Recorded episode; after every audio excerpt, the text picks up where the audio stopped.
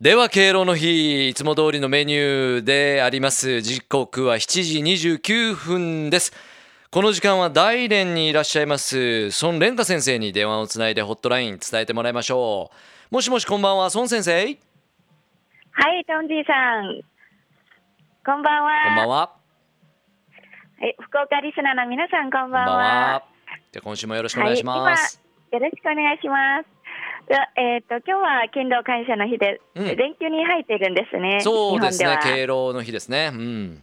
はい。はいで、はい、ではまず先週の大連のお天気についてお伝えしましょう。うん、はい、先週は最高気温が26度、最低気温は16度で。えー、先々週とあまり変わらない青空の晴れの天気が続いています。よかったですね。福岡も今日含めてこのシルバーウィーク連休は本当にいいお天気ですよ。えー、うん、で今日お伝えする最初の大連ホットニュースですが、うんはい、貝殻博物館に関するニュースなんです。貝殻、えー、貝殻博物館ですか？貝殻博そうですね。前にも大連には貝殻博物館というのがあったんですけれども、えー、まあ同じ場所の博物館なんですけれども、一時期閉館してて、えー、新しくまた9月18日に開館したんですね。なるほどね。うん、はい。この博物館は世界広場というところにあるんですけれども、アジアで一番大きい貝殻博物館なんです。で洋風のお城のようなそういう建物なんですけれども、ええ、建築面積は2500平方メートルもあります。うんで貝殻博物館には世界各地からの珍しくて貴重な貝殻が5000種類余りが展示されていて、うん、世界中でも展示量の最も多いそういう、えー、貝殻博物館だそうです。うん、でその中で一番大きい貝殻の重さが100キログラムもあるようなんですけれど100キロの貝殻なんですか？そうなんですね。すごいですね。一番、うんとても小さいのもあって虫眼鏡でしか見え見られないそういう貝殻もあるそうですね。はい、で博物館の大部分の展示物は有名大連でもとても有名な人なんですけれども貝殻収集家である張さんという人が個人のコレクションなんですよ。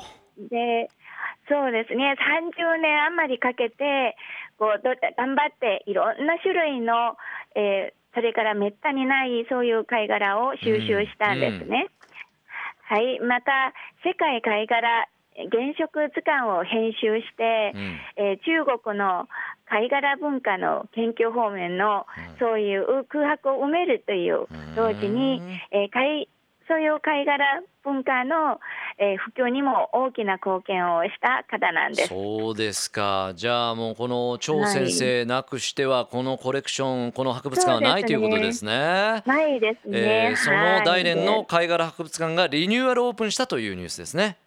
そうですね。いやじゃあ次大連行かれる方はぜひね、ここもね、えー、訪れてみてください。はい。はい、で次のニュースはですね。うん2005年の中国大連国際アパレル宝石品、えー、博覧会に関するニュースです。今度はアパレルですね。うん、アパレルなんですね。昔前、えー、多分去年まではファッションあ、えー、大連のファッション祭りというのがあったんですけども、うん、えー、それと関連した、えー、ものなんですね。えーで今回の博覧会は9月15日から22日まで開催されますちょうど今、じゃあ開催中ということですね。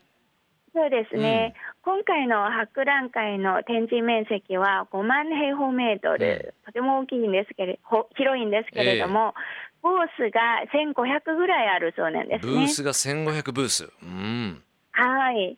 で、国内外の企業が1000社ぐらい出展出展して、うん、そのうち海外からの、えー、出出展が30%で、うん、国内の自主ブランドや大連の地元の企業などが50%、それから宝石品とかアクセサリアクセサリーもあるんですけれども、うん、それが20%を占めています。で展示種目はですね各種のアパレルや、えー、宝石生地なんですね、それからアクセアクセサリーやデザイナーオリジナル作品などがあるんです。それから各種類のアパレル展示区とか、えー、宝石生地展示区、国際流行発表区、デザイナー展示区、うん小売販売展示区などに分けられているんです。なるほど。で、そして、えー、イベントもたくさんあるんですけれども、はい、コンテストとか、公共ブランドのファッションショーもあります。うんそれから大連杯青年服装デザイナーのコンテスト、うんそれから大連の大連市内にあるんですけれども、大連市の重大ショッピングモールで、えー、市民の服装カーニバルを行うなど、いろいろなイベントが行われるんです。えー、特に大連の一番大きい大連デパート、それからニューマート、マイカルという、うんなどのデパートでショッピングモールなんですけれども、市民が参加できるショーと特売など、えー、服装カーニバルを行ったんですね。うん、でマイカルというのは多分大連にいらっしゃったことがある方方だったら多分ご存知だと思うんですけれども日系デパートなんですね。ですよね。うん、はい。で博覧会に参加するこのように博覧会に参加する市民の情熱を高めると同時に、出展企業とのそういうビジネスマッチングをも図っているんですね。でその他にも博覧会の開催団体とか出展企業の評定コンテスト、うん、それから受賞大会なども行われます。本当じゃあイベント盛りだくさんなのがこのアパレルの関する博覧会ですけども、これは明日22日までですね。はいまでですね。そうですね、はい、ということは明日までに間に合わない方はご紹介いただいた貝殻博物館これはちょっと興味深いですね。うん、はい、私もまだ行ってないので、あ本当ですか？行ってみたいな。はい。聞いたことはあるあったんですけれども、うん、こう外観は見られるんですけども、ずっと閉館してて、みあの中には入って入らなかったんです、ね、あそうですか、そうですか。はい、ぜひじゃあまた行ってからのね感想なんかもお待ちしたいと思います。はい。はい。そうですね。はい。はい、ありがとうございます。じゃあ、あのー、えー、また来週になりますが、9月はもう来週が最後になりますけどもね、えー、また来週も、ね、うん、旬なトピックスをお願いしたいと思います。